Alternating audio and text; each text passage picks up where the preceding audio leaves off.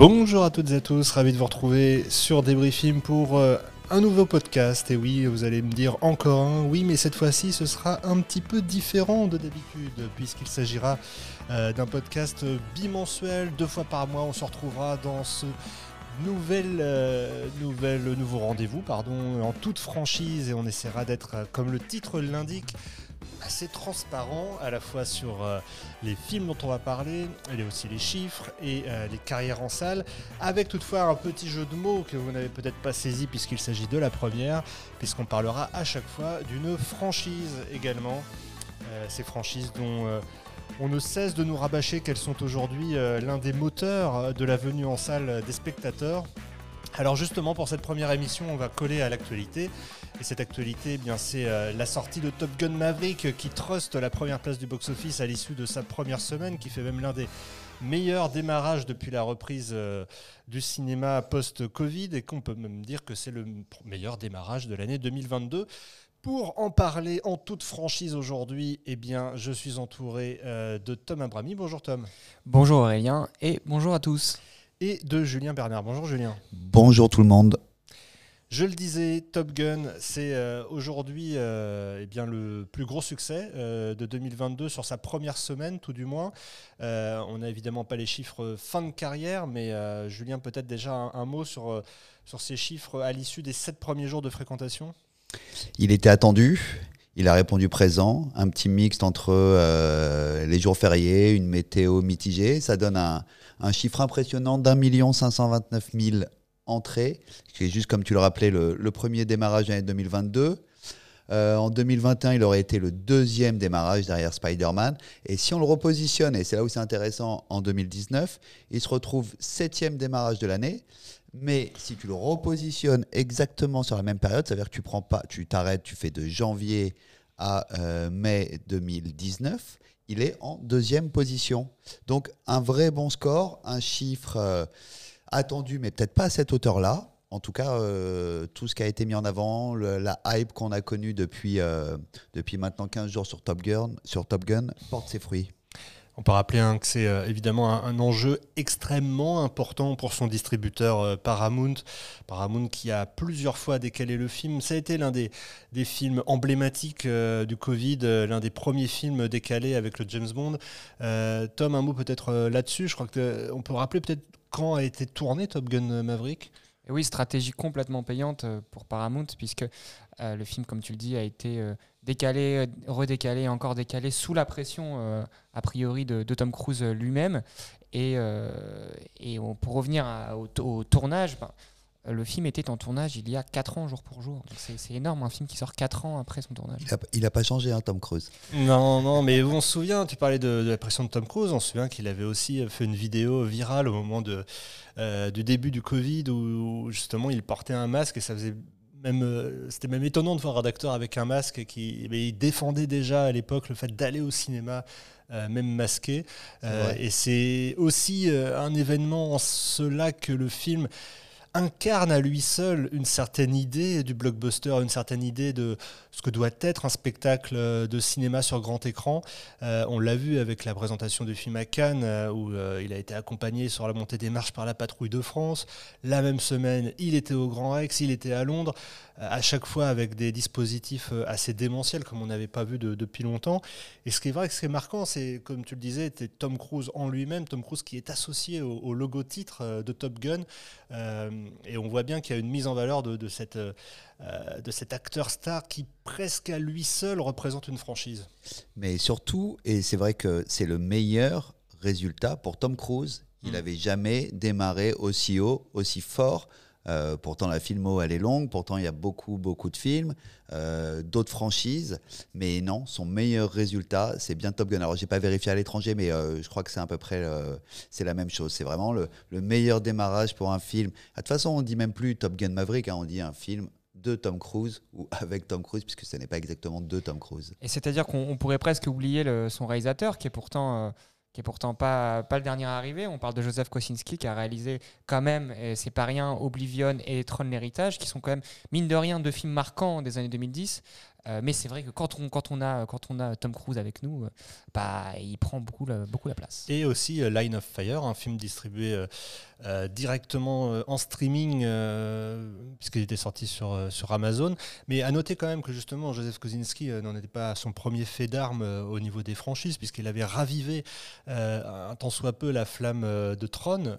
C'était déjà un pari très audacieux. Alors évidemment, pas avec autant de succès qu'on peut le voir là sur Top Gun. Euh, mais néanmoins, c'est vrai que c'est pas un choix anodin. On sait que Tom Cruise ne choisit jamais vraiment au hasard euh, les gens avec qui il travaille. Hein. Christophe McQuarrie euh, en sait quelque chose depuis ses premières collaborations à des scénarios jusqu'à évidemment la réalisation des derniers Missions Impossibles. Est-ce que justement on peut dire derrière ça, Julien, que au niveau international, ça a aussi été un, un démarrage tonitruant, Top Gun? Je crois que Top Cruise a même fait lui-même une vidéo où il, euh, où il remercie euh, tout le, public d'être venu euh, en si grand nombre pour ses premiers jours. Ouais, non, alors surtout, je vais, je vais vous donner les chiffres, mais ce donc, il a fait 176 millions en ouverture au box-office US, il est déjà à 321 millions worldwide, donc il est déjà presque au niveau de Batman sur, sur toute sa, son exploitation. Et ce qui est intéressant, c'est que c'est la bonne nouvelle, en tout cas, c'est que c'est un vrai film de ciné et que les gens ont répondu présent. Ça veut dire que pour l'instant, c'est vrai que euh, le marché a du mal à rebondir, mais en tout cas, en ce qui concerne la salle, et dès qu'il y a un intérêt ciné, euh, on peut le voir. Hein. de toute façon, c'est une expérience, hein, Top Gun. C'est comme, euh, je ne sais plus avec qui j'en discutais, mais à l'image d'un Gravity. Ça veut dire que quel est l'intérêt, en tout cas, d'aller voir Top Gun sur son écran? Alors, on le regardera tous une fois qu'on l'a vu au ciné, hein, sur sa télé. Mais c'est vrai que là, le passage, il est obligatoire et les gens répondent présent. Et dans cette période un peu trouble, c'est déjà un signal fort et positif. Et puis il fait partie de ces films qu'il faut avoir vus. Euh, euh, dont on doit parler en société en ce moment. Et, et, comme tu le disais, je te rejoins complètement là-dessus, Julien. C'est-à-dire que c'est vraiment le film. Si, si, si, tu dis à ton ami, à ton pote, bah je l'ai vu en streaming euh, illégal, on va, on va, dire mais t'as été naze en fait, parce que celui-là fallait le voir au cinéma, fallait le voir en IMAX, fallait le voir dans de bonnes conditions. Allez, un petit extrait de la bande-annonce de Top Gun Maverick, c'est tout de suite. On est les meilleurs pilotes au monde.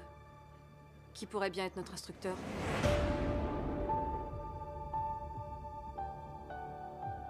Capitaine de vaisseau Pete Maverick Mitchell. Je vais être franc, vous n'étiez pas mon premier choix. Vous êtes ici à la demande de l'amiral Kazansky, alias Iceman. Il semble croire que vous pourrez encore servir la Navy. En quoi, je ne sais pas. Sauf votre respect, monsieur, je ne suis pas instructeur. Je voudrais pas que vous vous fassiez trop d'illusions. C'est quoi ça Mesdames et messieurs, c'est votre commandant de bord. Et c'est reparti. Évidemment pas un hasard si on vous met euh, cette bande-annonce euh, en français, parce que Top Gun, ça évoque euh, bien sûr les années 80 et aussi tout un tas de, films qu'on a vus à l'époque, souvent en version française. On est ici en toute franchise et on va se le dire euh, sans, détour. Euh, Top Gun, ça avait peut-être pris un petit coup de vieux jusqu'à ce que Joseph Kosinski et Tom Cruise remettent le couvert avec ce, Maverick. C'était d'ailleurs peut-être aussi l'une des craintes qu'on pouvait avoir, Julien, par rapport à, cette sortie qui n'était pas gagnée d'avance hein, pour, Paramount ni pour Tom Cruise. Non, non, c'est vrai que euh, si on se replace, donc ça a plus de 35 ans, Top Gun, ça avait eu la hype en 1986, on en reparlera un petit peu après, mais c'était au sommet des charts. Mais c'est vrai que, alors à part une demande des fans, euh, mais on, les connaît, on ne sait pas où ça va aboutir, mais euh, il a fallu tout relancer. Top Gun, c'était un petit peu dans, dans les cartons, euh, fallait ressortir. C'était pas forcément le premier choix le plus, le plus sensé euh, de dire tiens, on va repartir sur Top Gun 2. Euh, ça va cartonner, surtout que le côté un petit peu, j'ai envie de te dire, années 80, on est déjà repassé, on va dire plutôt sur les années 90, j'ai envie de te dire la tendance. Mais euh, non, c'est incroyable en plus sur un public un petit peu dur à aller chercher, qui est, euh, tous ceux qui ont aimé Top Gun en 86, aujourd'hui, ils sont âgés, hein, on ne le fait pas dire, mais ils répondent présents. C'est un public très dur à aller chercher. Et il y a les jeunes aussi hein, qui, qui, répondent. Hein. Oui, ouais, c'est ça moi, qui me, frappe avec cette, euh, cette sortie, c'est que Euh, ils ont réussi, euh, alors quand je dis ils, c'est euh, à la fois évidemment toute l'équipe artistique derrière Top Gun Maverick, mais aussi Paramount Pictures, à la fois la, la, maison mère et aussi dans chaque territoire tous ceux qui sont en charge du marketing et, et des ventes, à, faire vraiment passer ce film pour euh, un, monument euh, incontournable euh, à l'heure où on ne raisonne plus qu'en termes de, super-héros. Et quand tu parlais des meilleurs démarrages de l'année, il faut quand même avoir à l'esprit, alors évidemment on on va pas parler de ces franchises-là aujourd'hui, mais que The Batman avait le meilleur démarrage à côté de Doctor Strange, d'un côté DC Comics, de l'autre Marvel. Là on est face, on le disait, à, une star comme on n'en voit plus beaucoup. Mais c'est vrai Tom que, que c'était vraiment quelque chose qui est là aussi sort... euh, sort des sentiers battus ou en tout cas n'a rien non plus d'automatiquement gagné et je pense qu'il y avait euh, on, l'a bien senti dans les dans les derniers jours qui ont précédé la sortie une certaine euh, appréhension un certain stress par rapport à tout ça Bien sûr, c'est normal. Avec de tels investissements, on peut, on peut que être, être stressé une fois que le film, une fois que le film sort, ou du moins les quelques jours avant. Mais je pense que tout ça confirme aussi évidemment le statut complètement à part de, de- de Tom Cruise, qui, qui en fait, dans les yeux des spectateurs, représente un, un super-héros à lui tout seul. Sa, sa- sa propre persona est un super-héros qui peut, qui peut décliner de, fi- de film en film. Sans problème. Et pour rebondir sur ce que tu disais, Julien, c'est effectivement aussi un projet qui est dans les cartons depuis un certain temps. hein. On se souvient que Tony Scott lui-même, le réalisateur du premier film, était associé euh, à, l'idée d'une suite. Ça n'a pas été le seul. Euh, malheureusement, euh, il est décédé il y a quelques temps et le film avait été un peu passé comme ça au second plan. Mais Paramount, et là aussi c'est un enjeu dont il faut bien avoir conscience quand on n'est pas forcément dans le business comme ça, de, co- co- comme vous peut-être, euh, c'est que euh, chaque studio aujourd'hui est à la recherche de, à la recherche de franchises, à la recherche de, de marques qu'il pourra euh, exploiter ou réexploiter de, différentes façons. Et le fait est qu'aujourd'hui Paramount ne possède ni DC Comics ni Marvel, et donc doit aller puiser dans des, dans des films un peu cultes pour aussi peut-être raviver la flamme. Tom, tu voulais préciser à ce sujet? Et oui, je pense que c'est aussi important de rappeler que chaque studio aujourd'hui a sa propre économie Mm. et qu'un studio comme Disney ou Universal ne fonctionne pas comme un studio comme Paramount qui, qui travaille sur une échelle plus petite, sur, sur des moins de sorties, de manière euh, plus espacée et, et en investissant davantage sur un plus petit nombre de sorties parce que, comme tu le dis, ils ont moins de propriété intellectuelle, euh, moins, de, moins de films à faire valoir, justement. En tout Alors, cas, ouais, Ouais, je voulais juste rajouter, par contre, il peut y avoir un risque aussi. Ça veut dire que, tiens, les studios se disent, euh, oh, Top Gun 2, ça cartonne, est-ce qu'on repart pas sur toutes les, tous les films du genre euh, E.T. 2 qui peut débarquer, euh, le flic de Beverly Hills 4 Ouais. Il faudrait pas non plus que ça devienne. Là, je pense que c'était un très joli coup, mais il faut pas non plus que ça devienne ju- juste une marque de fabrique et on dit on repart sur des films qui ont fait euh, plus de 3 millions, en tout cas euh, pour la France. et qu'on nous resserve aussi que c'est ça, des, nouvelles franchises un petit peu sorties de nulle part. Euh, Je t'avoue que. euh, Bah, D'ailleurs, il faut quand même euh, rappeler hein, que ces dernières années, Paramount a quand même ressorti de ses tiroirs Cimetière, qui était un film des, années 80, euh, mais aussi Child's Play, qui était un film d'horreur là aussi associé aux années 80. Euh, Il y a Scream des années 90 qui est revenu sur le devant de la scène en début d'année, mais à chaque fois avec des succès de, de diverses fortunes, on va dire, mais sans jamais non plus atteindre les strates euh, assez impressionnantes euh, de, de- de Top Gun.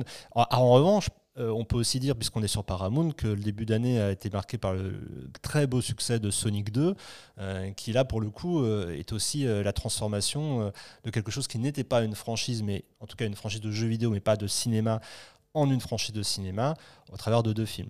Donc c'est vrai que c'est toujours assez touchy et comme tu le disais, le risque, C'est- toujours sur un de s'emballer. Mm. toujours sur un fil. Et euh, en tout cas, le succès est pleinement euh, réussi sur Top Gun.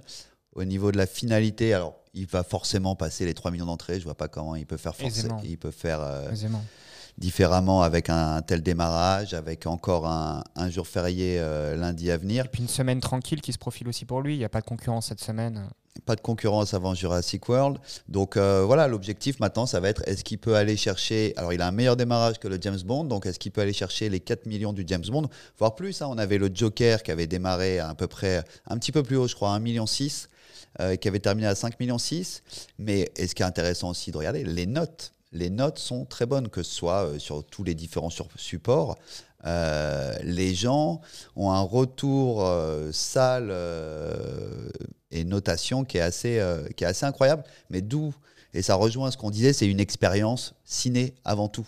Il y a ça aussi à prendre en compte. Et puis au-delà de, au-delà de cette semaine, euh, bon, la semaine prochaine, il y a Jurassic World 3 qui arrive. Mais je pense que les deux films ont la place de coexister ensemble parce que de toute façon, autour de ces deux films-là, la concurrence sera relativement faible. Donc ils, ils vont pas se, ils vont pas se cannibaliser. C'est pas parce que Jurassic World 3 va sortir dans une semaine que Top Gun va disparaître. Et on peut s'apercevoir qu'il n'y a que des films américains qui ont réussi leur première semaine à passer le million d'entrées. Puisque le premier film français, c'est Le Bon Dieu 3, qui avait fait euh, 875 000 entrées et qui était en sixième position. Alors on va tout de suite euh, faire un saut dans le temps et justement aller plus euh, en profondeur ou plus en hauteur, c'est comme vous voulez avec ce film Top Gun, puisqu'on va aller euh, du côté de l'année 1986, là où tout a commencé. Et rappelez-vous la bande-annonce, à l'époque ça donnait ça.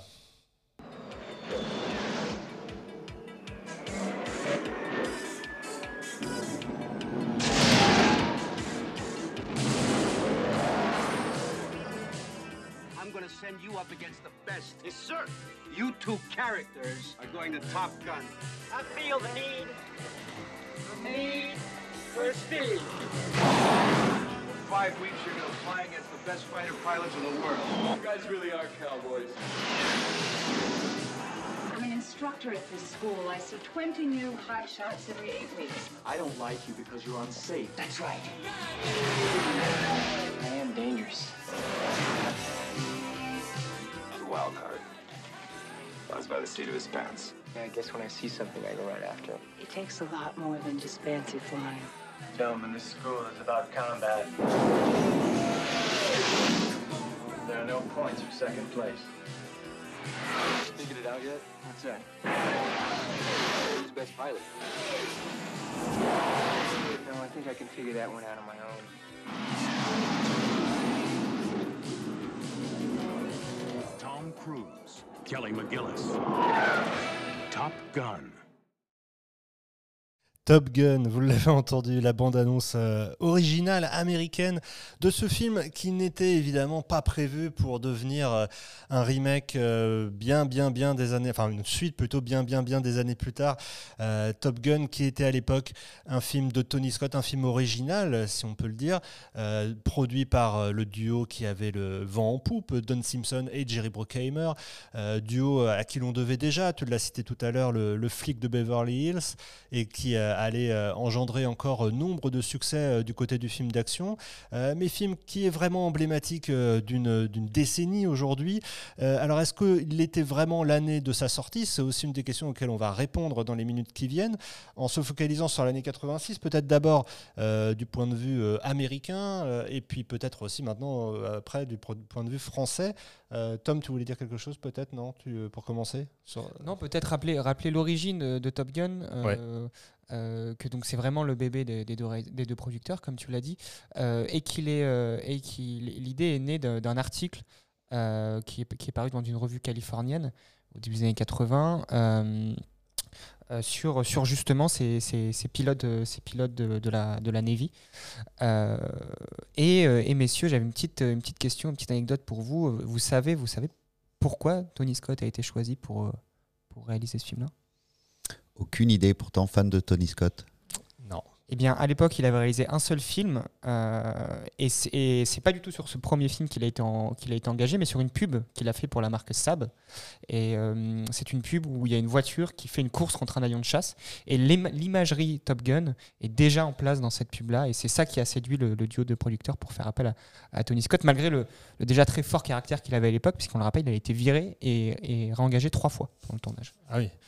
Euh, effectivement, tu parlais de, pub, hein, c'est euh, toute une imagerie euh, clipesque qu'on a associée à ce film et à d'autres réalisateurs qui ont suivi le pas, la fameuse génération MTV. On pense à, des réalisateurs comme Michael Bay derrière qui ont aussi travaillé avec Don Simpson et Jerry Bruckheimer.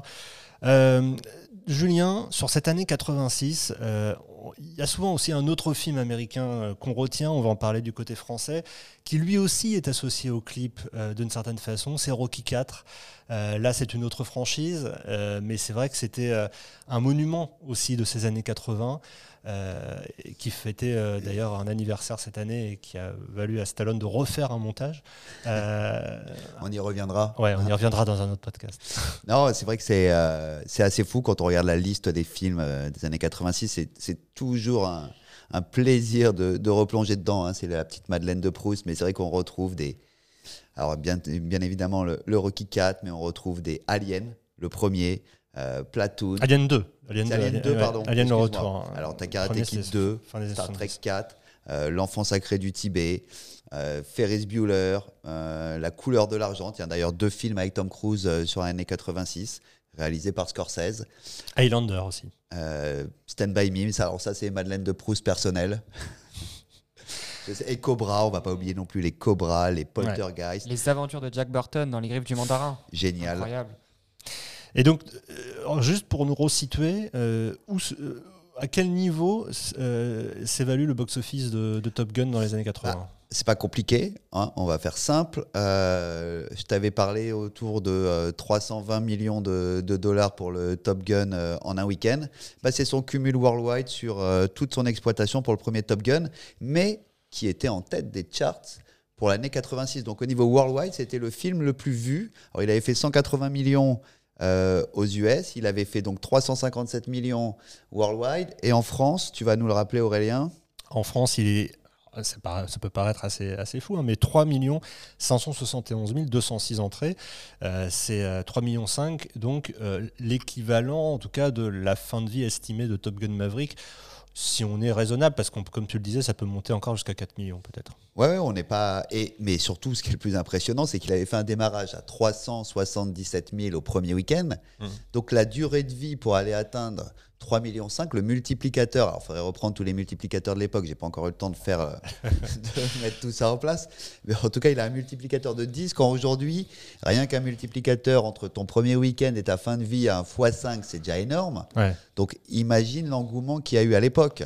Euh, c'est juste, c'est juste des chiffres euh, Et donc, impressionnants. Au niveau du box-office US, tu parlais du box-office worldwide, mais il se situe à quelle place Il est, il est premier. Premier Il du box-office C'était le US. premier, premier du box-office. Worldwide et premier Ouais, euh, US. exactement. Et le deuxième, pour te faire un petit Ouais. peu le, le podium, c'était Crocodile Dundee Ah oui. avec 328 et donc Alien avec 183. Donc sur les trois premiers, un seul film était une suite, euh, en tout cas non issue euh, d'un univers déjà préétabli. euh. Et, et je vais rajouter, euh, avant d'arrêter de, vous abreuver de, de chiffres, pour vous dire, en France, c'est vrai qu'on a situé la barre là euh, avant Covid euh, autour de 200 millions d'entrées euh, en France pour une bonne année, on va dire. Et donc à l'époque, en 86, on était à 170 millions d'entrées sur le box-office France. Euh, en 87, on se situe à 140 et en 85, on est à 180. Donc euh, c'est assez stable, mais c'était pas encore au niveau qu'on a pu connaître sur ces euh, dix dernières années. Même si c'est un peu un niveau qu'on espère atteindre, 170 millions. euh, On aimerait bien, euh, d'ici tout de la, suite. la fin pense. de l'année, ce qui est loin d'être euh, le cas. Euh, et bien justement, euh, sur ce box-office France, euh, ce qu'on peut dire, c'est que Top Gun n'était pas premier, euh, mais neuvième de l'année, avec toutefois, je le disais, hein, 3,5 millions d'entrées. Euh, et euh, ce qui est euh, vraiment intéressant, c'est que, je le disais tout à l'heure, Rocky 4 faisait 4,9, quasiment 5 millions d'entrées à l'époque. Ça peut paraître complètement fou, mais meilleur, plus gros succès de l'année 86 en France côté US. Et les deux premiers films au box-office France étaient en fait des, suites, hein, puisque ce sont des, des adaptations qui, qui se suivaient, Manon des Sources et Jean de Fleurette, qui l'un comme l'autre tournaient autour des 7 millions, 7,2 pour Jean de Fleurette, 6,6 pour Manon des Sources, avec euh, le film de Jean-Jacques Hano en quatrième position qui tutoyait les scores de, Rocky 4.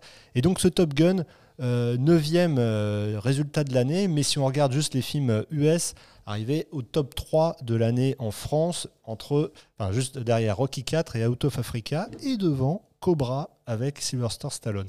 Alors juste pour revenir sur Rocky 4, c'est pour ça en fait je le cherchais tout à l'heure, mais en fait il est sorti aux États-Unis en 85.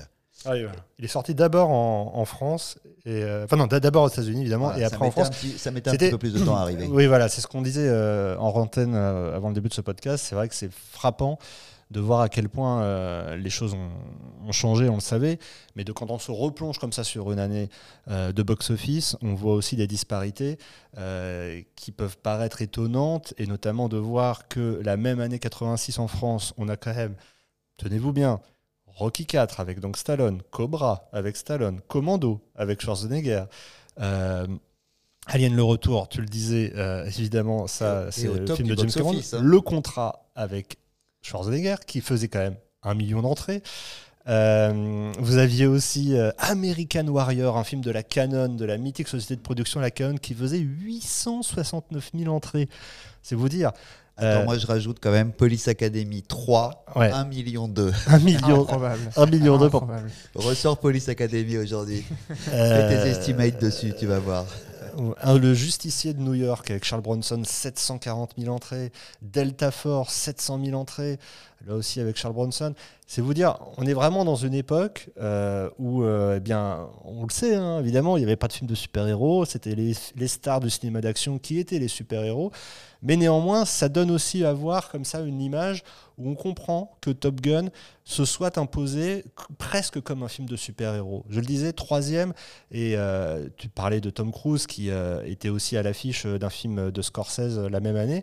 Mais là, on voit quand même que euh, il atteint avec Top Gun euh, les galons de superstar du cinéma d'action qu'il n'avait peut-être pas jusqu'ici, puisqu'il était considéré quand même comme un, un jeune premier, euh, beau gosse, mais qui était peut-être promis un grand avenir, mais qui n'avait peut-être pas les épaules pour incarner quelques années plus tard euh, Ethan Hunt C'était dans pratiquement la- sa première euh, pierre à l'édifice. hein. Exactement. Euh, il sortait quoi Il avait Risky Business, il avait deux trois comédies. Bah, il avait, il avait The Outsiders aussi de The Coppola. Outsider, comme tu dis, il y avait aussi la, la couleur de l'argent qui, qui commençait à lui donner un petit peu plus de, de matière. Mm. Mais c'est vrai que sur les films d'action et le Tom Cruise qu'on peut qu'on va suivre pendant 30 ans, avec bien évidemment plein de rôles euh, forts hein, qu'on oublie aussi, hein, parce que Tom Cruise, c'est pas que des films d'action. hein. on peut se souvenir des Ah, Red Man, Eyes Wide Shut, évidemment. Eyes Wide Shut.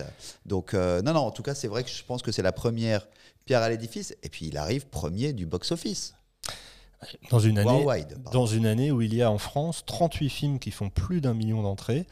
euh, et quand même à signaler, donc je le disais, deux films français à plus de 6 millions.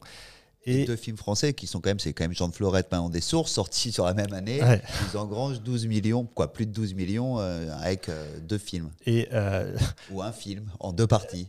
Et, et- et dans- et- et, euh, l'équivalent de Jean de Florette dans des sources côté US, c'est Cobra et Commando, qui font respectivement 2,6 millions et 2,5 millions. Comme quoi, il y avait vraiment à- à- Différence culturelle, quoi. Et je Non, sais mais- plus aussi, tu me parlais hors antenne d'un Ninja Warrior, attends, ou American Warrior, je sais plus si Euh, c'était ouais. avec Michael Dudikoff, mais qui était à plus de 800 000 entrées. On va vérifier cette info parce que si c'est ça. Alors, Jack Burton, t'en parlais, Tom, il était à 766 000 entrées. Euh, Secret de la pyramide, pour ceux qui l'ont vu, pareil, 800 000 entrées, c'était Barry Levinson. Mhm. Euh, Mais je te confirme, un American Warrior, Warrior, 869 000. Canon, c'est ça, avec Michael Dudikoff. Voilà. 169 000. Alors, pour ceux vraiment, les, les férus, il y avait un gros débat sur le titre du film entre le Ninja Blanc, American Warrior, ou alors c'est le premier et le Ninja Blanc, c'est le 3. Vous pouvez vous replonger hein, dans les archives, mais euh, juste, c'est improbable d'aller chercher, en se replongeant, euh, 900 000 entrées sur American Warrior. Après, il y a l'effet aussi Bruce Lee, les films euh, karaté qui marchaient bien. Euh, non, c'est. euh, Mais et pour revenir à Tom Cruise, ce qu'il faut quand même aussi euh, noter, c'est que euh, 86, donc Top Gun, 3 millions et demi d'entrées. Trois ans plus tard, Rain Man, qu'il euh, mènera, euh, non pas jusqu'à l'Oscar, mais en tout cas qui lui donnera comme ça cette stature un peu de, de réalisa- de- d'acteur, j'ai de réalisateur, ma langue à fourcher, en tout cas de- d'auteur, acteur, superstar, euh, qui va développer après, euh, au fil des, années qui vont suivre, avec euh, ce score pharaonique de 6,4 millions d'entrées. C'est quand même assez phénoménal de voir comme ça en quelques années un acteur passer de, on va dire, de, de teenager en vue à euh, quelqu'un qui va devenir euh, incontournable dans le cinéma. Oui, tu le disais. euh, voilà, Risky Business l'a fait, l'a fait- l'a transformé en jeune premier, euh, en jeune prince euh, américain, et, et Top Gun l'a l'a fait passer au rang de star. Et puis après, voilà, on- c'est, c'est- c'est- c'est l'autoroute quoi. Sur Rain Man, c'est déjà, c'est déjà une superstar. Il a déjà le flegme, l'attitude d'une superstar. Il y, il avait, eu- il y avait eu Legend aussi, euh, l'année, l'année qui précédait. il Avec jamais quasi- eu l'Oscar. Non, non, non. Parce Et- que même né un 4 juillet, qui suit derrière Redman. Ouais. Mais Le- Legend euh, avait fait euh, 765 000 entrées. Et, euh, et La couleur de l'argent, quand même, hein, de Scorsese, 1 million 100 000 entrées. Donc voilà, il a, il a jamais vraiment quitté le. Il y a que avec Horizon lointain, euh, le film avec euh, Nicole Kidman, euh, sorti en 92, qu'il a quitté le, le, Le million. Le, million. Sinon, il est resté au niveau du million jusqu'à Jerry Maguire. Est-ce qu'il va y avoir une suite de Jour de tonnerre? Ah, genre de tonnerre, donc qui était considéré comme l'autre Top Gun, mais dans le milieu de la, de la course automobile, toujours réalisé par Tony Scott en 90. Malheureusement, ça a moins bien pris, hein, pour vous donner aussi un ordre d'idée. On est passé de 3,5 millions pour Top Gun à eh bien seulement 1 million 385 000 entrées. Et Peut-on continuer à faire des films automobiles après, après Rush? Est-ce que Rush a pas tout tué, justement? Ah, mais il n'était pas sorti à l'époque. Oui, mais je veux dire maintenant, est-ce qu'on Ah peut oui, refaire? maintenant, ah oui, c'est par rapport à la question de Julien sur est-ce qu'il y aurait un remake de Jour de tonnerre. C'est une bonne remarque. Euh, Stallone s'y était essayé avec Driven, hein, ça n'avait pas pris non plus. Est-ce qu'on fait un remake de Cocktail avec tous les nouveaux cocktails et, euh, C'est pas mal, c'est pas mal. Je vous vois venir sur ces euh, films qui ont fait la gloire de Tom Cruise. Euh, peut-être, peut-être, qui sait qu'un jour euh, il reviendra.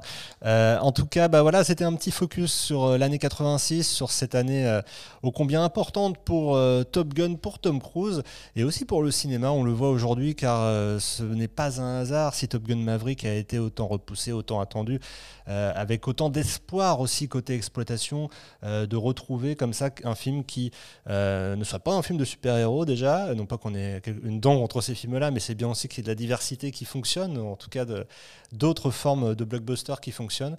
Et, euh, et aujourd'hui, on voit que c'est le cas avec euh, Top Gun. Nous, on reviendra dans deux semaines avec une nouvelle franchise et on essaiera d'être là aussi en toute franchise avec vous. À bientôt, les amis À très vite. Merci. Merci de nous suivre, à très vite sur Débrief Film.